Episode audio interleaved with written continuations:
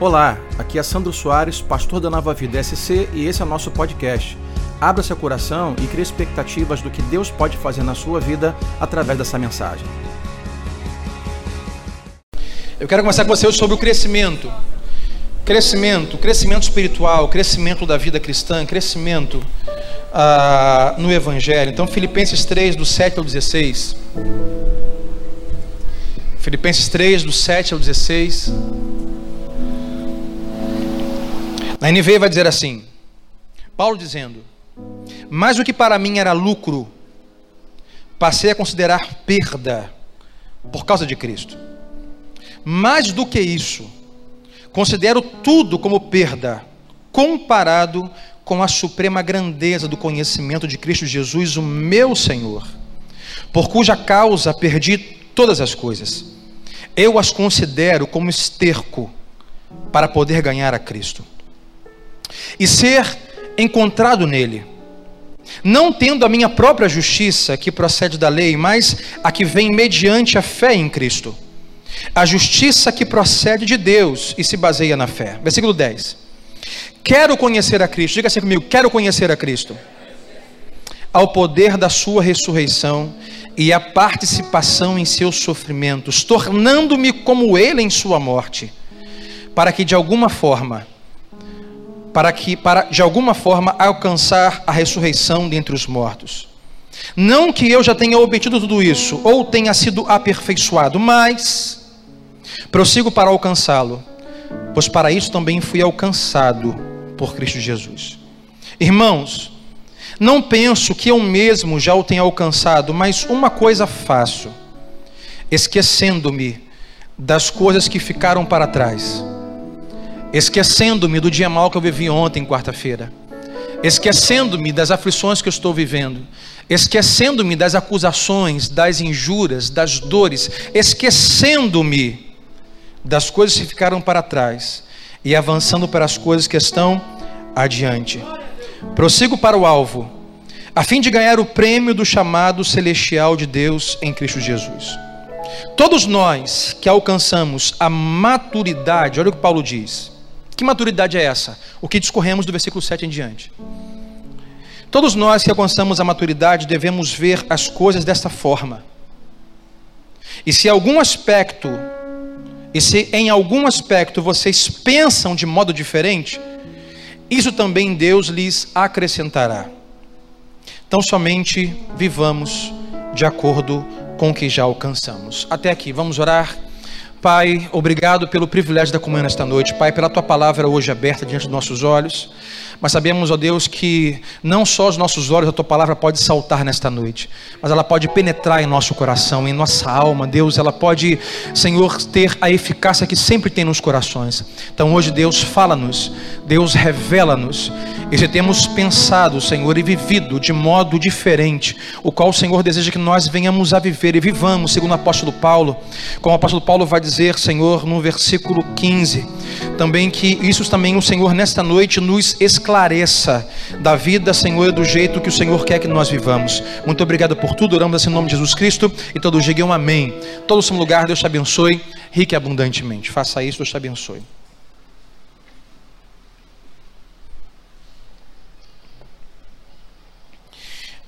Orando esse texto, eu quero compartilhar com você hoje com o seguinte pensamento: se o Evangelho, ou se a vida cristã, uh, ou se o próprio Deus não se trata de algo que nós chamamos de paradoxo. Algumas palavras no dicionário nacional brasileiro, português, são palavras que nós não, nem mesmo conhecemos muito bem. Eu creio que essa é uma palavra, paradoxo. Então, o que seria um paradoxo? Eu quero fazer uma comparação de paradoxo com contradição e mostrar para você se temos vários paradoxos bíblicos do Evangelho, ou da própria manifestação, ou de como Deus se movimenta, ou o Evangelho tem muito paradoxo. Esse é um texto do apóstolo Paulo que fala muito sobre esse paradoxo do Evangelho. Mas o paradoxo, por exemplo, não se parece com contradição. O que é contradição? Contradição diz que duas coisas não podem ser verdades ao mesmo tempo. Por exemplo, eu não posso dizer assim, ah, fulano de tal está viajando, está em Londres. E alguém diga assim: Ah, mas eu passei por ele hoje na Praça Zé Garoto. O nome disso é contradição. As duas coisas não podem ser verdades ao mesmo tempo. Ou está na Praça de Garoto, ou está em Londres. Claro que nós gostaríamos que estivesse em Londres, mas é uma coisa ou outra. Contradição alguém dizer assim: olha, o tempo lá fora está lindo, está um sol de rachar. Aí você vai lá fora, está chovendo. Há contradição. Contradição são duas coisas que não podem ser verdades ao mesmo tempo. Isso é contradição. Paradoxo são duas coisas que parecem que não podem ser verdades ao mesmo tempo, mas são.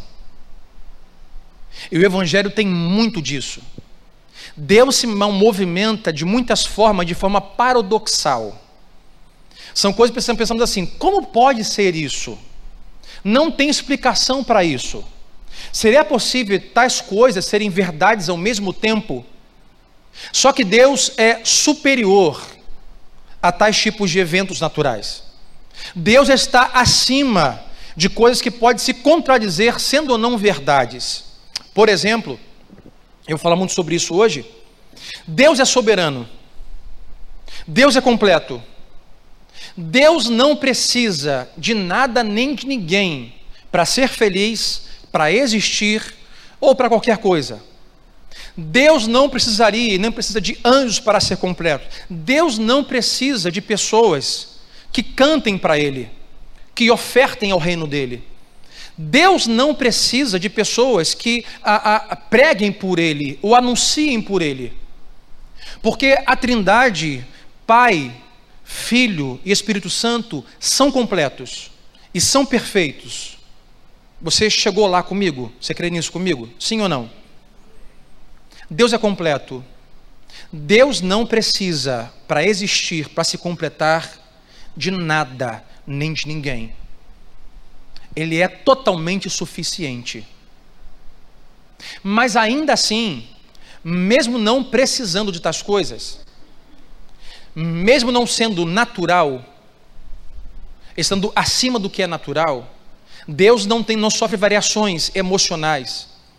Não há nada que você faça que faça Deus mudar de humor, ou Deus perder o equilíbrio, ou Deus ir para o quarto tomar um calmante, um revotril e chorar. Nada abala Deus. Deus é inabalável. Mas ainda assim, essa é uma verdade absoluta. Ainda assim, Deus recebe, embora nada precisando e sendo perfeito, Deus ainda assim aceita adoração, oração e louvor de gente imperfeita, como você e como eu. Como pode isso ser? As duas coisas existir ao mesmo tempo. Paradoxo, mas existe. Um Deus que não precisa de nada, mas ainda assim usa aquilo que não precisaria para os seus fins. E o texto do apóstolo Paulo fala muito sobre o que chamamos de paradoxo. Se olharmos o texto, o apóstolo Paulo dá uma lista que chamamos de currículo que todos nós gostaríamos de ter. Paulo, no texto, ele vai dizer assim, nesse texto um pouco anterior. Se você ler o texto do apóstolo Paulo, a história de Paulo vai dizer assim: ó, olha, sobre a lei judaica, ele diz: Eu fui o mais zeloso. Entre os religiosos, eu fui o cara. Entre no meio de uma religião, eu cheguei ao ápice, ao patamar. Eu era o religioso. Ah, em relação à fé judaica, eu fui circuncidado ao oitavo dia cumprindo a lei que me era prescrita como um bom judeu. Ah, sobre a minha vida acadêmica, eu fui simplesmente criado, ou educado, aconselhado, ensinado no colo de Gamaliel, que era o cara, era o sábio, era o professor. Então Paulo, ele faz o seu currículo e chega também para dizer assim, olha, entre os judeus eu era da, eu fui ou sou da tribo de Benjamim, a tribo onde saíram os grandes reis de Israel. Então Paulo, ele descreve um grande currículo. Sou um excelente judeu, fui circuncidado oitavo dia, eu como religioso fui mais zeloso, entre os sábios fui academicamente educado entre os a, a, pelo mais sábio que já existiu. Entre as tribos que um judeu poderia nascer, eu sou da melhor tribo, de onde eram os maiores reis. Aí ele faz esse currículo, sabe o que ele diz? Isso tudo para mim eu considero como nada. Sabe aquele currículo que todos nós gostaríamos de ter? Seja de forma familiar, profissional, espiritual. Paulo pega um currículo em Filipenses que está dizendo é: eu vou deixar estas coisas para buscar algo maior e melhor. Aí a pergunta que alguém diante de um currículo desse faria: mas existe? Existe algo melhor do que este currículo? É possível? Como alguém que alcançou tal currículo, nos dias de hoje, por exemplo, alguém que diria, no ministério, eu sou uma grande pessoa. Na minha família, sou alguém muito querido. Lá na minha empresa, na minha vida profissional, eu sou alguém muito bem sucedido. A minha vida acadêmica, eu tenho N diplomas, doutorados e mestrados. Ah, sobre a minha conta bancária, eu já fiz meu primeiro milhão já há muito tempo. Aí você diria, mas eu estou abrindo mão de tudo isso em busca de algo maior ou melhor. Alguém perguntaria, mas existe? Família estruturada, filhos bem arrumados, conta bancária recheada, vida profissional de sucesso, ministerialmente bem realizado. O homem que crê em Deus, é possível algo melhor e melhor, Paulo diz. Eu abro mão desse currículo para buscar algo melhor e maior. É possível ter? Ele diz: Eu abro mão. O que ele vai dizer é: enquanto eu estou vivendo em Cristo, eu estou morrendo para mim. Isso é um paradoxo. Como alguém pode viver em algo ao mesmo tempo em que vive e morre? Pastor, é uma contradição. Quem vive não morre. Não, não é. Segundo o Evangelho, não é uma contradição é um paradoxo. Você pode viver ou está vivendo e está morrendo ao mesmo tempo. É o que Paulo diz. A minha vida estou vivendo para Cristo, enquanto eu vivo para Cristo, eu vou morrendo para mim mesmo. É um paradoxo do evangelho que Paulo está dizendo. Olha o versículo 7.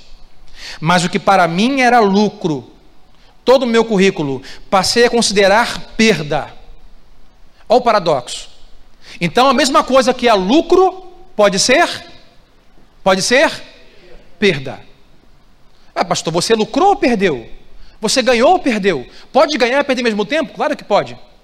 Paulo diz: tudo que eu considerei, e eu vou mais além, que Paulo está dizendo, tudo que as pessoas ao meu redor consideram lucro, eu estou agora considerando perda. Por quê? Por causa de Cristo lucro, perda no mesmo item. Isso para mim era lucro, agora é perda por causa de Cristo. Para alcançar algo melhor e maior. Agora já percebeu que dificilmente você consegue ter êxito ou chegar ao melhor, a, uma palavra que eu posso usar, o melhor do seu desempenho em tudo na vida ao mesmo tempo? Dificilmente alguém vai conseguir desempenho máximo em tudo que faz. Por exemplo, há coisas mais importantes do que outras. Por exemplo, aí você tem um ótimo desempenho profissional no seu trabalho, na sua empresa. Você trabalha semanalmente, diariamente, horas a fio. Trabalha no trabalho, trabalha em casa. Mas chega final de semana, você volta para casa. Só que seu empenho foi tão grande, mas tão grande, o seu desgaste foi tão grande. Você está evoluindo tão bem na empresa, no trabalho, vida profissional, quando você chega em casa, você não consegue desempenhar ou ter o mesmo desempenho com a sua família, que é, na verdade, mais importante do que o seu trabalho. Porque você tanto trabalhou e disse: Olha, trabalhar é importante. Se eu não trabalhar, pastor, eu não tenho renda. Se eu não tiver renda, eu não tenho casa para voltar. Se eu não tenho renda, tiver renda, eu não consigo pagar a minha casa, pagar a luz, é, pagar as contas. E eu vou ter que morar na rua. Então nós temos um bom desempenho em algo mas não conseguimos atingir o mesmo desempenho em outra coisa. Não dá para você ter o mesmo desempenho total em tudo. O que Paulo está dizendo aqui é: por um tempo, eu conseguir viver e atingir um desempenho máximo na minha vida acadêmica, conseguir desempenhar e ter um desempenho máximo na minha religião, na minha fé, na minha vida profissional, na minha vida financeira Eu cumpri tudo à risca e sou um homem muito realizado naquilo que todo mundo ao meu redor considera como lucro. Mas agora, eu percebi que todo desempenho, todo lucro que eu tive, se eu quero alcançar algo melhor e maior, eu devo considerar tudo isso como perda. Porque dificilmente você vai conseguir ter um, um, desempenho máximo, full, perfeito no trabalho e conseguir desempenhar o mesmo rendimento na sua família. Algumas vezes você vai ter que escolher em ter o maior desempenho na sua casa ou no seu trabalho. Quantas pessoas têm um ótimo desempenho no trabalho, mas depois de um tempo perguntam: onde está a família? Cadê os filhos? Cadê a saúde? Não dá para trabalhar full time e cuidar da saúde ao mesmo tempo. Não dá. Ou você faz moderado, ou você decide o que é maior e o que é melhor para você, pelo menos naquela temporada. Pastor, essa temporada é o tempo de investimento familiar. Não, essa temporada é o tempo de investimento financeiro. Essa temporada eu quero casar é uma temporada de investimento nisso. Paulo diz: Eu abro mão do que todos consideram maior e melhor para, na verdade, ganhar algo maior e melhor. É o que Paulo está dizendo e comparando o que eu vou chamar de importante e impressionante. O que Paulo está falando aqui é que às vezes o que é mais importante é o que é menos impressionante. O currículo do apóstolo Paulo é algo impressionante. Religioso, o mais zeloso, circuncidado ao oitavo dia, uh, academicamente uh, ensinado por Gamaliel da tribo de Benjamim. O currículo do camarada é impressionante, mas o que Paulo está dizendo é: às vezes o que é mais importante é aquilo que as pessoas vão considerar menos impressionante. Então vamos atrás do que é importante ou vamos atrás do que é impressionante? Já percebeu como nós geralmente, como as pessoas geralmente comemoram as coisas erradas? Geralmente comemoramos as coisas que são mais impressionantes e geralmente nem mesmo comemoramos aquilo que é mais importante. Um rendimento profissional, por exemplo, impressiona amigos de trabalho e é comemorado. Mas o mesmo rendimento manter o casamento, por exemplo, que é muito mais importante, não é comemorado. Se você observar hoje, a vida do ser humano, ela é baseado mais naquilo que é impressionante do que naquilo que é importante. Percebe que nós vivemos hoje um, um século, um tempo, ou diria que sempre foi assim, porque o pecado sempre existiu, em buscarmos mais, em impressionar do que de fato trabalharmos aquilo que é importante. Paulo tinha todas as credenciais, Paulo tinha tudo que era impressionante. E nesse texto o que está dizendo é: eu abandonei o que é impressionante para ir atrás do que é realmente importante. Então diga assim para o seu irmão que essa frase aqui ah, deu trabalho. Então diga para o seu irmão, diga assim: não vá atrás do que é impressionante. Vá atrás do que realmente é importante. As maiores mudanças da nossa vida que Deus quer fazer na sua vida serão de fato importante, o mais importante e muitas vezes nem muito impressionante. E nós, às vezes, nós passamos batido pelas coisas que Deus está fazendo na nossa vida, porque às vezes Deus está fazendo não impressiona muita gente. Mas o que Deus quer fazer é passar por eventos que são de fato importantes para o seu crescimento e amadurecimento espiritual, que é o nosso tema. O paradoxo do crescimento, está aí. Nem sempre o que Deus está fazendo nem sempre a forma de Deus usar aparecerá para as pessoas de uma forma impressionante, porque estamos sempre em busca de aplaudir o que é impressionante. Já percebeu? Você geralmente é elogiado, elogiado quando você faz coisas impressionantes. Mas quando você para de impressionar, e aquilo que uma vez foi impressionante passa a ser alguma coisa normal, ou seja, agora é melhor. Porque o que um dia foi impressionante foi aquilo que eu nunca antes havia feito e agora realizei. Que impressionante, ele nunca deu cambalhota para trás.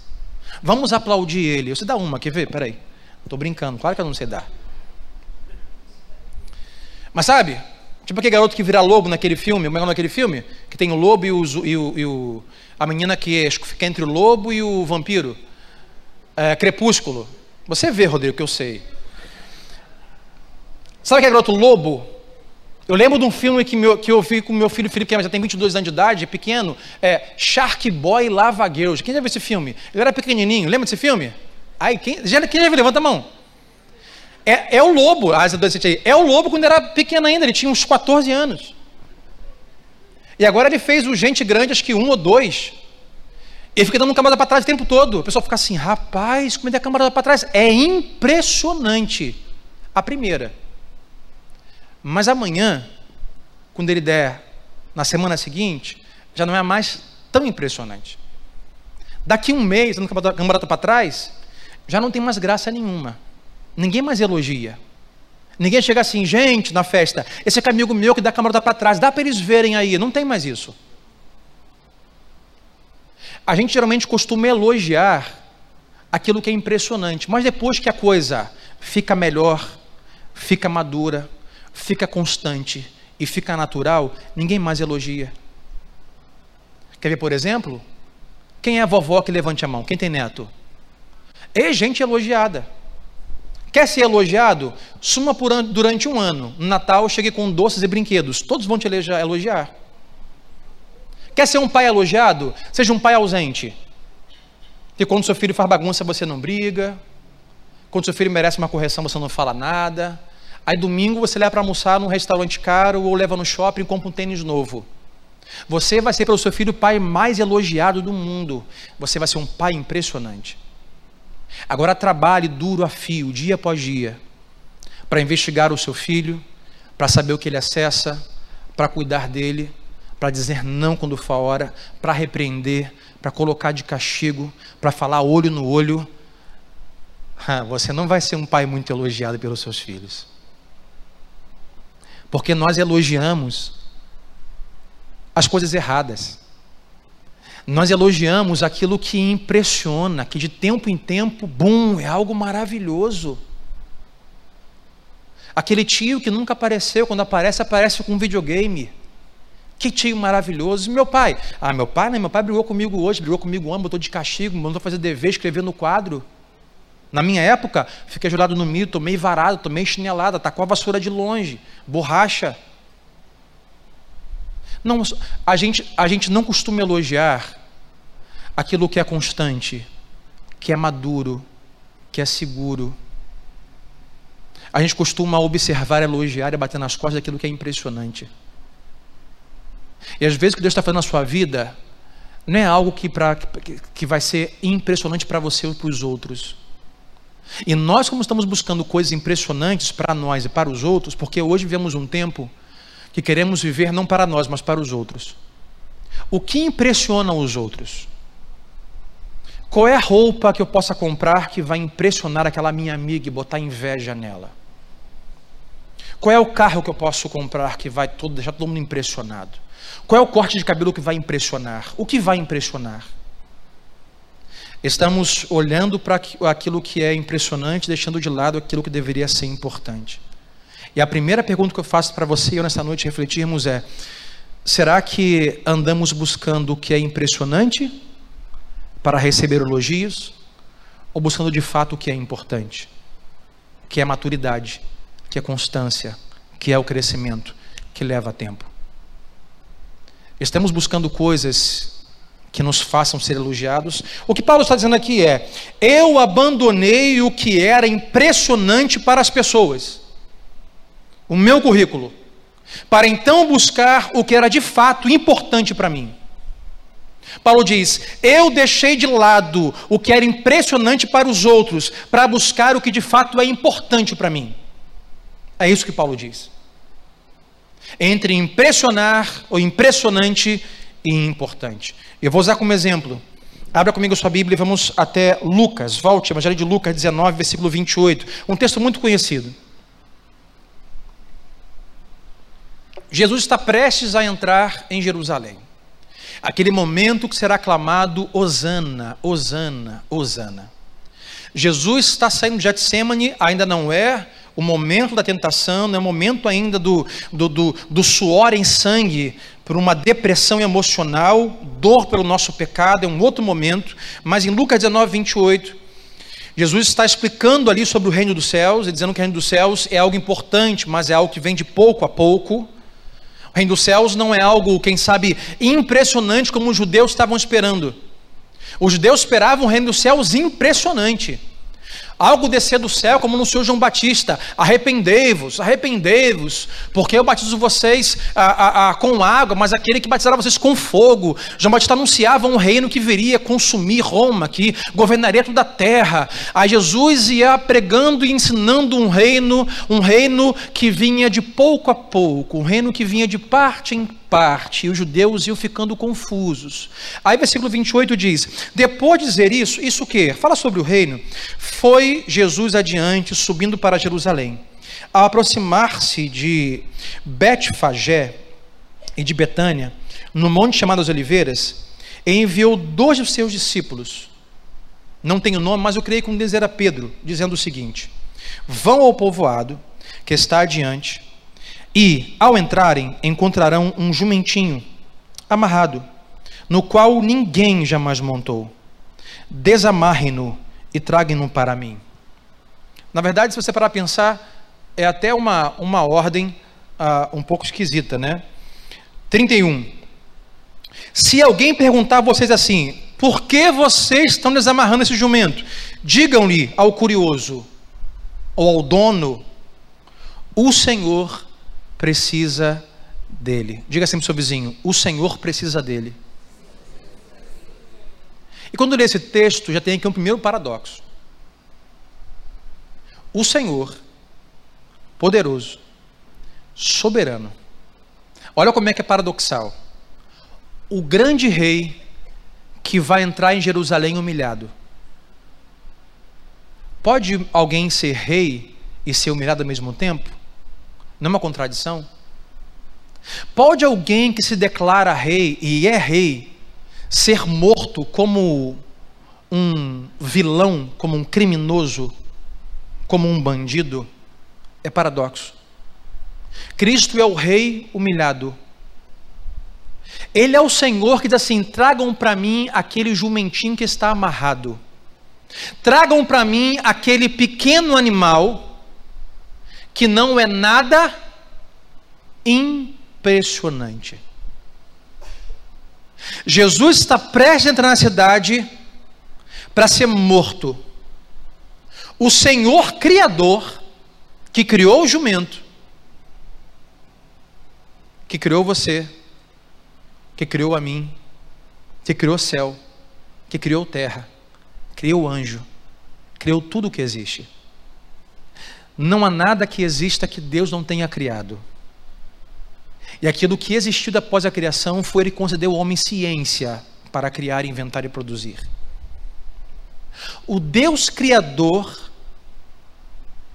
precisa de um cavalinho que ele criou. É o Deus Criador que diz: Eu preciso da criação para fazer algo. O Deus que não precisa de nada diz: Eu preciso dele. Sabe o que isso me diz? Embora Deus não precise de nada nem de ninguém, Ele está contando com você e comigo.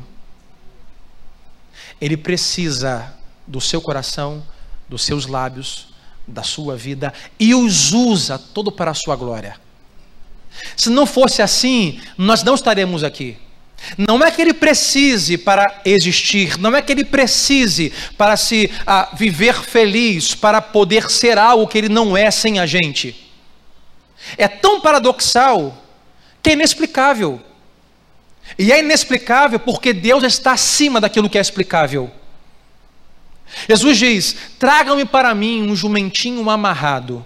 Tragam-me para mim algo que eu criei, que está amarrado, aguardando apenas eu usá-lo para o propósito qual eu criei. Tragam para mim aquilo que está amarrado, aguardando o plano que eu tenho para a sua existência. Um jumentinho que nenhum outro rei havia montado, porque nenhum outro rei montaria em algo daquele jeito. Os outros reis montariam em cavalos, em cavalos impressionantes. Sabe aquele cavalo? Branco, de cabelos brancos, de pernas. Hã? Nesses cavalos os reis procuravam: traga-me os melhores cavalos. Traga-me os mais bonitos, mais fortes, mais saudáveis. Traga-me os cavalos mais impressionantes. Só que Jesus aqui não quer usar algo impressionante. Porque o relevante na sua entrada não é um cavalinho impressionante, mas é o que de fato é importante: é o Rei da Glória entrando em Jerusalém.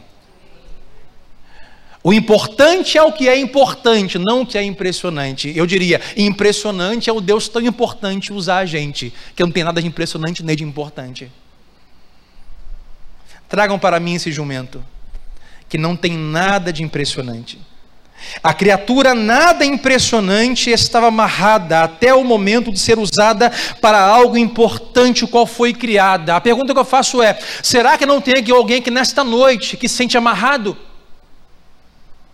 E Deus hoje trouxe aqui para desamarrar você, desatar você, para começar de fato a usar você a, a, para o propósito qual Ele criou você, chamou você, libertou você e salvou você.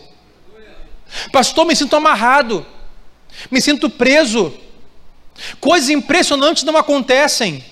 Os, o jumentinho diria assim, aquele jumentinho, olha, os grandes reis não querem a, a me usar. Os grandes senhores não querem montar em mim. Os homens impressionantes não veem nada de mim impressionante, não querem me usar para entrar nas suas grandes cidades. Acha que sabe Jesus diz? Não, não é você ser ou não impressionante, é eu que sou importante e eu uso a todos, a todos, o qual eu criei para um propósito. Qual é o propósito do qual Deus criou você, meu irmão? Enquanto você não encontrar o motivo da sua existência, você será como um jumentinho amarrado, esperando que o Jesus, o Cristo ressurreto, o mais importante de todos, use a sua vida nada impressionante. Nós não damos muita atenção ao que é importante. Uma igreja como essa, por exemplo, não se faz de coisas impressionantes. Ah, pastor, uma igreja se faz com um grande dom e talento do pregador, aquele, talento que é, aquele pregador que é impressionante. Mas quem disse que uma igreja se faz assim? Você não sabe agora. Tem homens e mulheres lá embaixo que estão cuidando de criança que receberam você lá no estacionamento. Tem pessoas que ficam domingo de manhã no sol lá no pátio, para que o pastor possa pregar e você possa ouvir. São essas pessoas e voluntários que dão essa consistência, essa maturidade, essa possibilidade de uma igreja caminhar e existir. Não é algo impressionante, é a maturidade e a consistência que faz existir. E Paulo diz: eu abro mão, eu tenho como perda aquilo que para as pessoas é impressionante, o meu currículo, com o fim de conhecer e ganhar a Cristo, que é de fato importante. Porque o crescimento, ele vem com o nosso olhar para aquilo que é importante. E nós temos como maior tentação nós somos tentados a sempre fazermos progresso nas áreas da nossa vida que são mais notadas. Nós somos tentados a nos engajarmos mais nas áreas que são notadas na nossa vida. E deixamos aquilo que de fato deveria ser mais, mais, mais é, é, é, observado, aquilo que é mais importante mas nós sempre queremos dar mais gás, mais energia, mais tempo àquilo que as pessoas vão notar e vão nos elogiar e vão parecer coisas impressionantes. Todos nós somos tentados a isso. Aonde estão me elogiando, é aí que eu vou gastar energia. Aonde estou impressionando, é aí que eu vou gastar energia. Isso acontece no amadurecimento, não é constância. A verdade é, meu irmão, quando pararem de elogiar você em uma coisa que um dia elogiaram, isso é um bom sinal. Pastor, eu te contar uma experiência própria. Quando eu comecei a pregar a palavra de Deus, eu recebi mais elogios do que hoje. Pastor, que palavra. Pastor, o Senhor é impressionante. Essa palavra de hoje, pastor, nunca vi nada igual. Mas com o tempo, os elogios vão cessando. Isso não quer dizer que o meu sermão está piorando. Isso quer dizer que aquilo que um dia foi novo ou impressionante, hoje já é constante, maduro, sólido. Agora, se eu vivo, bom, pararam de elogiar, o que eu tenho que fazer para voltar os elogios? Eu deixo o que é importante, o crescimento, a maturidade, e começo a inventar moda para as pessoas voltarem a me elogiar. Então, quando pararem de elogiar você em uma coisa que te elogiavam, é uma coisa boa. Isso quer dizer que você agora está fazendo isso naturalmente, você está amadurecendo. Não é mais coisa, não é novidade, não é impressionante, já é algo comum. Nós somos tentados a alimentarmos o nosso ego. O que impressiona? É nisso que eu vou investir. Eu tenho algo, um ego para ser alimentado. Agora, meu irmão, mais importante do que impressionante é a consistência. Diga assim para o seu vizinho: não busque o que impressiona, busque o que traz crescimento e amadurecimento. O mais importante não é o que é impressionante, é o que é consistente. Você vai uma, uma, uma doceteria, vou falar porque eu não vou muito tempo. Mas você come um bolo, você fala assim, gente, que bolo, quem fez? Gente, me dá, quem fez esse bolo? Cadê cozinha? Está lá, está na cozinha, chama. Você fez o bolo? Meu amigo, que bolo! Maravilhoso. Aí você volta daqui um mês. Vamos supor que mudou o cozinheiro, ou não. Mudou o boleiro, doceteiro, não sei como é que chama. É o quê? Doceiro. Doceteiro. Não sei como é que chama. Mudou mesmo. Você come o bolo e o bolo está uma porcaria. Aí você pensa: de que valeu aquele bolo impressionante semana passada, quando hoje tem um bolo horrível? Quem um dia veio, gostou do bolo e voltou para de novo comer, achou ruim, não volta nunca mais, porque não é consistente, não tem consistência, não é normal, não é constante. E Paulo está dizendo aqui, irmãos, para nós orarmos, Paulo está dizendo que a vida cristã é um paradoxo de nós colocarmos ah, no lugar certo o que é importante, o que é impressionante. E quando nós ficamos a nossa vida vivendo atrás do que é aquilo que é impressionante, que impressiona, que traz elogios, nós não amadurecemos, nós não crescemos.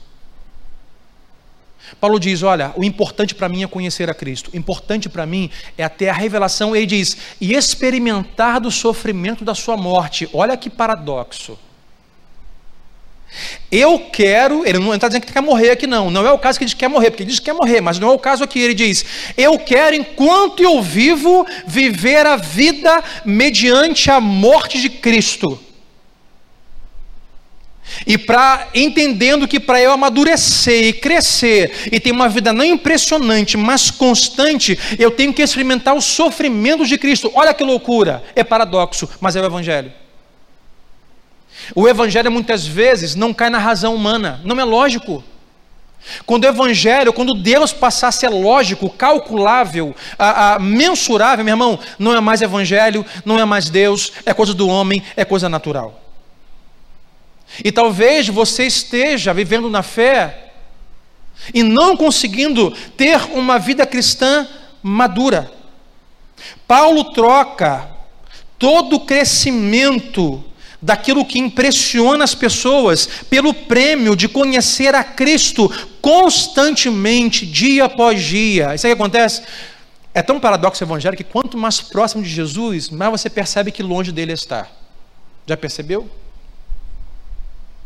Quanto mais perto de Jesus você chega, mais você percebe quão longe você está. Quanto mais você se aproxima de Deus para ser santo, e quanto mais você busca a santidade, mais você percebe que é pecador. Porque isso que o Evangelho faz é paradoxo, mas é o Evangelho. Quanto mais perto de Cristo eu chego, eu digo a Deus, eu tenho muito caminho a percorrer ainda. Quanto mais santidade eu busco em Deus, mais eu olho para mim e vejo o quão pecador eu sou. Quanto mais próximo de Deus, quanto mais intimidade de Deus, mais as camas dos meus olhos da religião caem e eu vejo que eu sou como aquele jumentinho amarrado. Que se não fosse o Senhor, eu estaria lá. Nada impressionante. Ninguém me quer. Ninguém vai me usar. Ninguém vai montar em mim. Eu nada impressiono. Mas Deus diz: lá está um jumento amarrado que eu criei para esse fim. Meu irmão, a palavra de Deus diz, o próprio Jesus diz que nós somos mais do que lírios, somos mais do que pardais. Você foi criado em imagem e semelhança de Jesus. E o convite que Deus nos faz esta noite de quarta-feira, feriado, consciência negra, olha minha camisa. Martin Luther King Júnior. Deus convida nós pararmos de viver um evangelho em busca do que é impressionante, para viver o evangelho que de fato, aquilo que é importante, meu irmão. É importante a devoção, é importante a adoração, a oração, os louvores. Mas é importante a fé, é importante a santificação, é importante viver uma vida madura com Cristo. Hoje, igrejas estão disputando o mercado. E deixa eu confessar, você, confessar uma coisa para você que me entristeceu muito essa semana. Na verdade, me deixou mais irritado do que triste, que essa é a minha fase dos dias de hoje, você sabe. Estou andando muito irritado. Meu irmão, essa Black Friday que estava nesse mês aí, foi revelando muito do evangelho que a gente vive hoje. Eu vi ministério com promoção Black Friday, igreja com promoção Black Friday faça o nosso curso Black Friday, tem essa administração Black Friday, tudo está vendo no comércio. Porque estamos em busca de impressionar. Igrejas, pastores, e nós corremos o mesmo risco. Eu tenho as mesmas tentações que todos os pastores têm. A tentação de alimentar o nosso ego, de receber elogios, de impressionar. Impressionar os membros, impressionar as outras igrejas, impressionar no Instagram, no Facebook, nas redes sociais, impressionar com as ministrações, impressionar com a música. Queremos impressionar, queremos ser impressionantes. Ninguém quer ser o borrinho amarrado aguardando o Rei dos Reis usá-lo para o fim em qual foi chamado. Queremos ser impressionantes. Mas hoje o que Paulo diz é: considere tudo isso que as pessoas consideram impressionante como perda, com o fim de ganhar a Cristo, a sua revelação e ver os sofrimentos da sua morte. É assim que se amadurece. É assim que se cresce. É paradoxo. Não é contraditório. Porque Deus está acima daquilo que pode contradizer e ser ou não verdade. Então talvez você hoje esteja aqui dizendo assim, Deus, tenho vivido uma vida cristã tão, tão rasa, tão simples. E, Senhor, o que está acontecendo? Não está acontecendo coisas impressionantes na minha caminhada cristã. Você não está observando, Deus quer fazer coisas importantes na sua vida que não serão impressionantes aos olhos dos outros, mas vai mudar a sua história, vai mudar a sua casa, vai mudar a sua família.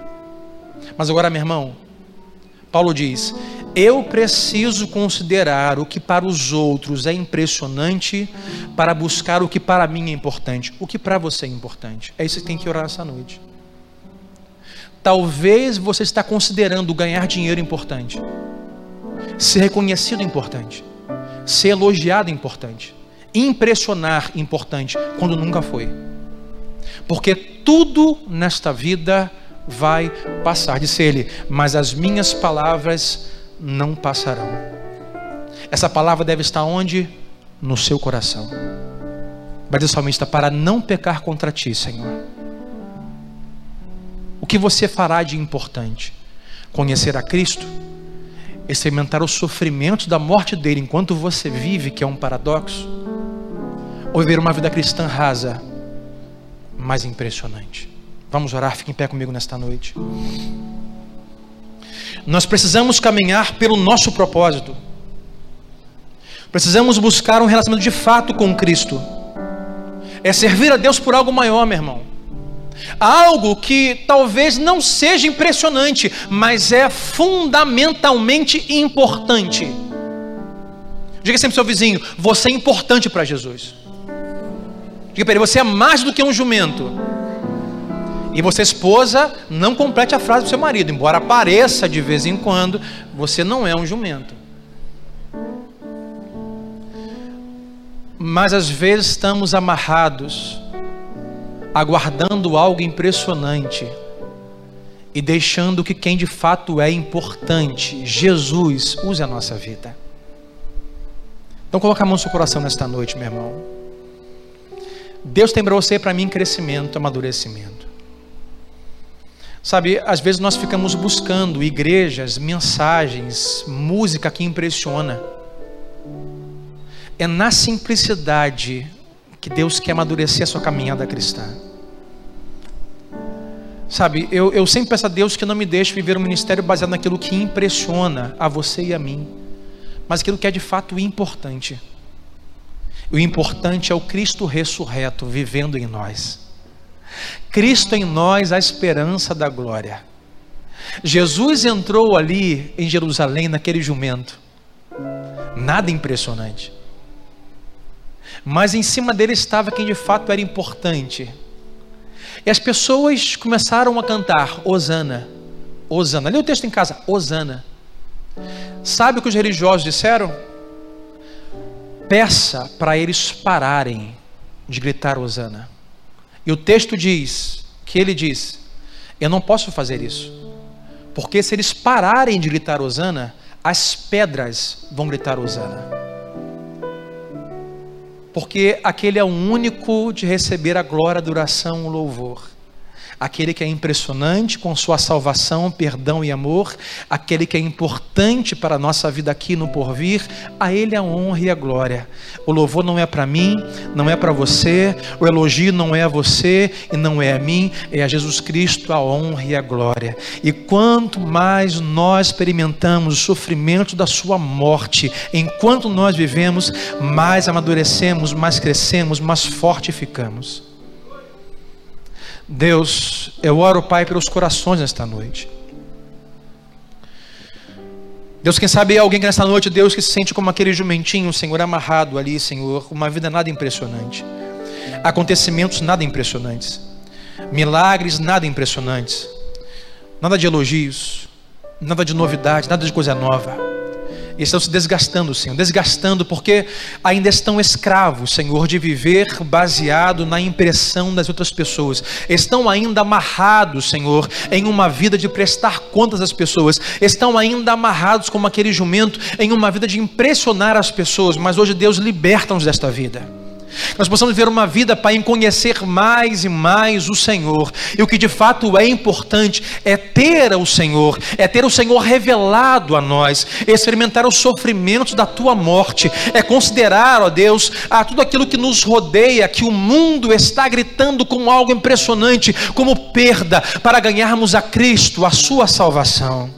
Por isso, Pai, que hoje caiam os grilhões, caiam as amarras, as correntes, e que não mais corramos de um lado para o outro, buscando gastar dinheiro com roupa, buscar dinheiro, é, gastar dinheiro com, com bens, com carros, com cavalos, com aparência, para impressionar as pessoas e deixando de lado, Pai, a comunhão contigo, Senhor, uma vida santificada, Senhor, é, uma vida regrada na tua casa, em oração, em toda a palavra, Deus, que nós não mais sejamos acorrentados e presos a isso, Assim como o Senhor livrou aquele jumento, livra-nos, ó, para esta vida, Pai, tão opressora. Sejamos livres para viver para o Senhor, viver para o teu propósito, qual o Senhor nos criou, o Criador de todas as coisas. O Senhor quer nos usar para a sua glória.